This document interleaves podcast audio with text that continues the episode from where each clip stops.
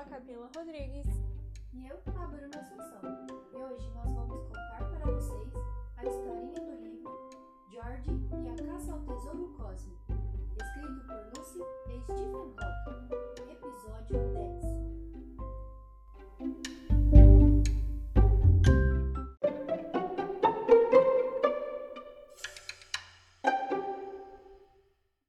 O dia seguinte amanheceu belo e calmo, perfeito para uma viagem no espaço. Anne acordou George e Emmett bem cedo. Hoje é o dia do ônibus espacial. Levante, levante! É o dia mais emocionante das nossas vidas. Emmett se sentou na cama, sonolento. Estou tão feliz que eu talvez. Pulou da cama e correu para o banheiro. Anne agarrou George pela mão e puxou-o até que ele ficasse de pé enquanto ele esfregava os olhos, tentando acordar. Emmett voltou cambaleando e muito pálido. Para a árvore! Agora precisamos fazer planos! Ainda de pijama, desceram a escada, aos trambolhões, e correram para a varanda. George escalou a árvore e ele seguiu-o depressa, deixando Emmett embaixo, desconsolado. Vamos, Emmett, suba até aqui. Não consigo. Por que não? Nunca subi numa árvore. Não sei fazer isso. Pelo amor de Deus, o que você faz da vida? Crio programas de computador, sozinho. Anne soltou um profundo suspiro, mas George desceu da árvore de um salto, agarrou Emmett e o levantou. Empurrou-o por baixo e Anne puxou-o de cima, e com alguns gritinhos e arranhões impulsionaram o garoto menor até o galho mais grosso. Emmett olhou para baixo nervoso. Bem, agora é o seguinte: hoje nós vamos viver uma aventura. Precisamos ter coragem e audácia. Com um pouco de sorte, salvaremos o planeta Terra. Por isso, nada de choro, nem lamúria, nem de sair correndo para perto da minha mãe. Está entendendo, Emmett? Ele concordou agarrando-se firmemente ao galho da árvore. Estou, N. Agora você é nosso amigo. Então, se tiver alguma coisa para dizer, diga para mim ou para o George. Não saia correndo para procurar um adulto. Está bem, N. Eu nunca tive amigos antes. Pois agora tem dois. E nós vamos precisar de você. Você é super importante para o nosso plano mestre, Emmett. Não vá nos deixar na mão. Ele ofegou. Não, N, de jeito nenhum. Pode crer. Então está bem. Excelente. Está tudo ótimo. Mas na verdade, N, o que nós vamos fazer? Vamos fazer uma grande viagem cósmica. Por isso, escutem bem, salvadores do planeta Terra, e preparem-se para conhecer o universo. Vou lhes revelar o plano mestre. Nós vamos tirar nossos pijamas, empacotar Cosmos, achar o meu pai e ir para a Agência Espacial Global. E é lá que tudo vai começar. O primeiro passo da jornada cósmica, explicou ela, os levaria até a plataforma de lançamento da Agência Espacial Global, onde assistiriam ao lançamento do ônibus espacial. A agência possuía departamentos em vários lugares dos Estados Unidos, cada qual responsável por diferentes aspectos do voo espacial. O da Flórida realizava o lançamento de ônibus espaciais e sondas robóticas rumo ao espaço cósmico. O de Houston, no Texas, assumia o controle dos voos espaciais tripulados assim que decolavam, e na Califórnia havia outra missão de controle para os voos espaciais robóticos. Às vezes, Eric ia visitar esses outros departamentos, mas tinha decidido fixar a família na Flórida. Assim, não precisariam estar sempre de mudança. Anne explicou aos dois garotos que seria necessário entrar no prédio principal da Agência Espacial Global e pegar as roupas espaciais que Eric guardava lá, para que pudessem deixar a Terra e viajar pelo espaço, como o ônibus. Não poderiam ir sem essas roupas, porque o frio seria excessivo. Eles precisariam de ar para respirar e de um meio de se comunicar com o cosmos. No entanto, era praticamente impossível crianças entrarem sozinhas na Agência Espacial Global. Precisavam ter não apenas passes especiais, como também um carro para chegar lá. Mesmo já tendo viajado pelo espaço antes, nem Anne nem George sabiam dirigir um carro terrestre comum. Então precisavam do pai de Anne para transportá-los até o ponto inicial da sua viagem de descobrimento. Obviamente, não pretendiam contar a Eric que ele lhes serviria de taxista cósmico. Deixariam que ele pensasse que todos passariam um dia na Agência Espacial Global. O plano mestre que pretendiam pôr em ação no momento em que Eric se afastasse deles continuaria secreto. Quando ninguém estiver olhando? Como assim, quando ninguém estiver olhando? Acho que o seu pai notará se nós desaparecermos de repente. Não notará, não. Ele vai estar ocupado demais observando a nave espacial no céu. Então haverá um momento em que eu darei ordem para corrermos. Tudo o que precisamos fazer é encontrar as roupas espaciais, vesti-las, ligar Cosmos e atravessar o portal rumo ao espaço. É muito simples. Os melhores planos são sempre simples, exatamente como disse Einstein. Eu acho que ele estava se referindo às teorias científicas e não a crianças viajando sozinhas pelo sistema solar. Se Einstein estivesse aqui agora, diria: Anne Baylis, você é a garota mais linda que eu já vi. O rosto de Emmett se anuviou. Eu vou para o espaço? Bem, na verdade eu gostaria de ir, mas sou muito alérgico e talvez. Não, Emmett. Você é o controlador da viagem cósmica. Ficará na Terra, com Cosmos, para nos orientar. Portanto, não precisa ficar com medo de encontrar algum amendoim no espaço. Isso não vai acontecer. Ai, ufa! A minha mãe jamais me perdoaria. E o que nós vamos fazer? Nós, isso é, você e eu, iremos a Marte. A verdade está lá, George, e nós vamos descobri-la. De pé no amplo terraço, no alto do prédio principal da Agência Espacial Global, George N. Emmett podiam ver toda a extensão do pântano no qual o ônibus espacial estava parado, esperando para decolar, paciente e silencioso. Em volta dele ficavam os suportes que o mantinham na vertical, um emaranhado de aço, colunas de sustentação e apoios para enorme espaçonave. Dois trilhos ligavam a plataforma de lançamento à maior edificação que George já tinha visto. Está vendo aquele lugar ali?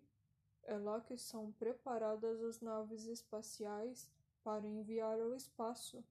Ele se chama Prédio de Montagem de Veículos e é grande o bastante para que a espaçonave fique em pé lá dentro.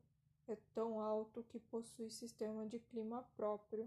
Às vezes se formam nuvens no seu interior. Quer dizer que lá dentro pode chover? Isso mesmo. Quem trabalha nesse prédio tem que levar guarda-chuva. Quando a Orbiter a espaçonave que faz parte do ônibus espacial está pronta. É conduzida através de trilhos desde esse prédio até a plataforma de lançamento, onde é preparada para decolar. Com o nariz branco e preto apontando para cima, a Orbiter parecia bem pequena em comparação ao gigantesco tanque laranja de combustível debaixo dela. Do seu lado, havia dois longos impulsionadores de foguetes brancos, esperando ignição. Vejam, já afastaram os braços do suporte.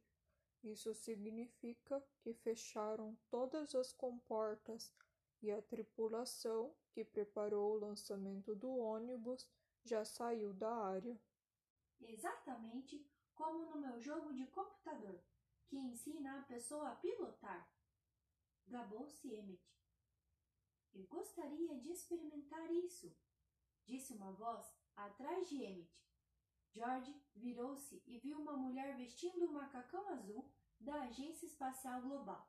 Ele sabia que aquela roupa significava que ela era uma astronauta de verdade. Está bem, eu deixo você fazer isso se você for à nossa casa esta noite. Posso mostrar como funciona. Ou talvez outro dia. No momento estamos um pouco ocupados e talvez não tenha tempo. Você pode ir lá amanhã se quiser, se já estivermos de volta. Não que estejamos indo a algum lugar, mas. Ai! N deu-lhe uma violenta cotovelada. Eu só estava tentando ser simpático. Pensei que você estivesse dito que isso era bom. Eu disse sim, mas ficar amigo das pessoas não significa contar tudo para elas assim que as conhecemos. Então, como é que fazemos amigos? Escute, vamos nos limitar a salvar o planeta, está bem? Amanhã eu o ensino a fazer amizades e como tudo isso funciona. Combinado? Combinado. As férias estão começando a ficar mega legais. Mas você já não sabe conduzir o ônibus espacial? Você não é uma astronauta? Sou sim. Sou o que chamamos de especialista da missão. Isso quer dizer que sou uma cientista que vai ao espaço para fazer experiências, realizar caminhadas espaciais e ajudar a construir partes da Estação Espacial Internacional. Sou treinada para pilotar espaçonaves, mas na verdade a minha tarefa não é essa. O comandante e o piloto dirigem o ônibus e o acoplam à Estação Espacial Internacional. O meu trabalho começa ao chegarmos na estação. Quando vocês estão na estação espacial, ficam todos flutuando de um lado para outro? Ficamos sim. É muito divertido, mas bastante difícil fazer coisas simples, como comer e beber. Temos que beber com canudinhos e a nossa comida vem em pacotes. Precisamos abri-los, enfiar o garfo dentro e torcer para que a comida fique presa e não saia voando por toda parte. Vocês brincam de guerra de comida? Seria engraçado. E como vocês vão no banheiro? Não é muito difícil num ambiente de baixa gravidade? Emmett, peço desculpas por ele. Ele é muito inconveniente. Ah, não fique com vergonha por causa da pergunta do seu irmão. O rosto de Anne era um retrato do horror pela ideia de que alguém pudesse pensar que Emmett fosse seu irmão. Todos perguntam sobre ir ao banheiro no espaço. E no início é bastante complicado. Precisamos de algumas sessões de treinamento especial para aprender a usá-lo. Vocês aprendem a ir ao banheiro para ser astronautas? Esta é apenas uma das coisas que precisamos aprender para sobreviver no espaço. Treinamos durante vários anos, aprendendo as tarefas que vamos realizar durante as nossas missões de duas semanas no espaço. Temos que aprender a lidar com a ausência de peso, a operar o braço robótico do ônibus e a usar todos os outros equipamentos complexos, elétricos e mecânicos. Algum de vocês já pensaram em ser astronauta quando crescer? Eu já pensei. Depende. Quero ser física e também jogadora de futebol. Sabe? Então posso não ter tempo para todo esse treinamento extra. E vocês dois, gostariam de ir ao espaço? Eu gostaria sim. É o meu maior desejo. Emmett balançou a cabeça. Eu enjoo quando viajo.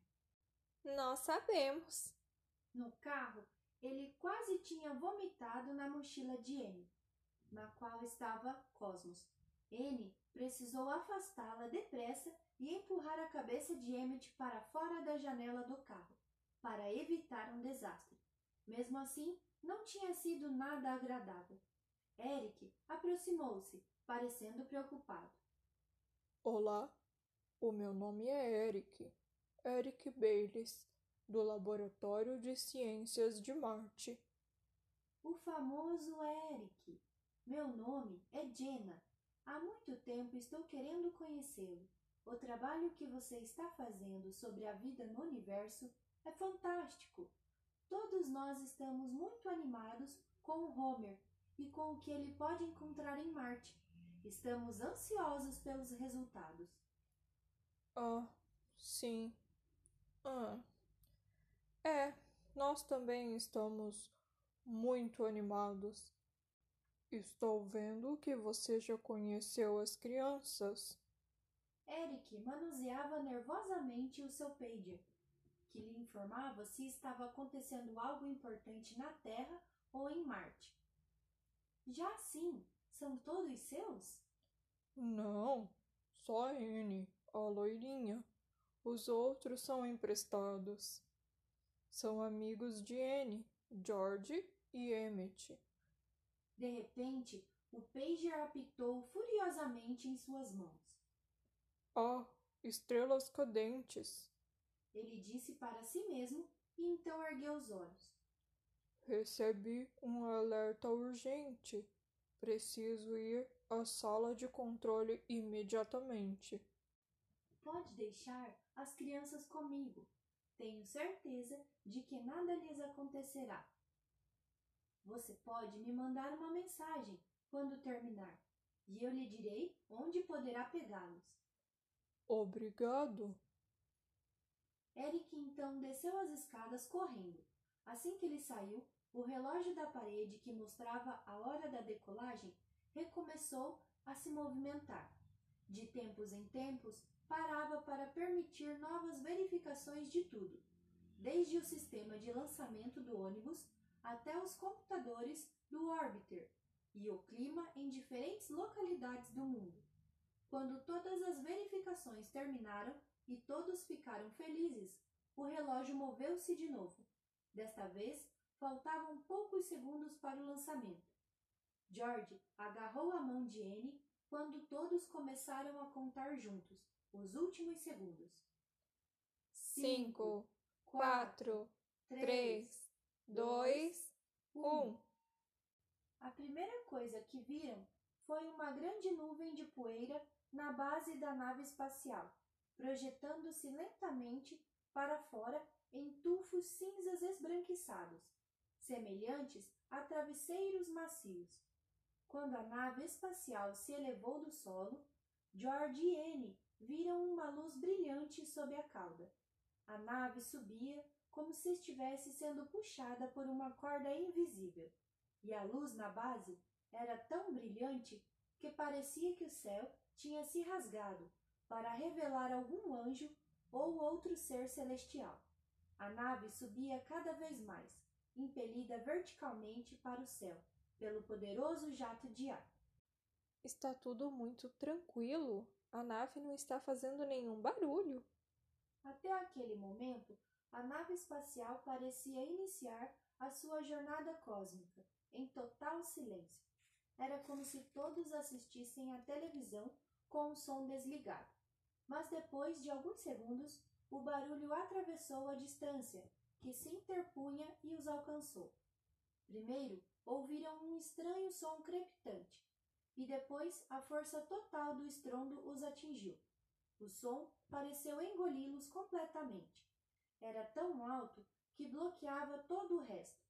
Eles sentiram uma pancada tão intensa no peito que acharam que poderiam ser empurrados para trás pela onda sonora. O barulho dos motores percorreu-lhes o corpo inteiro, quando a espaçonave fez uma curva e sumiu ao longe, deixando para trás uma esteira de fumaça branca. Ali, parados, observando-a subir cada vez mais, distraíram-se vendo as nuvens brancas e delgadas mudarem de forma no céu azul. Aquela parece um coração. É como se dissesse da nave espacial com amor. Um segundo depois, a N sonhadora se recuperou e retomou o controle da ação. Olhou em volta e percebeu que todos os adultos continuavam fitando o céu. Agarrou George e Emmett. Muito bem, vou fazer a contagem regressiva e depois correremos. Preparados? 5, 4, 3, 2, 1.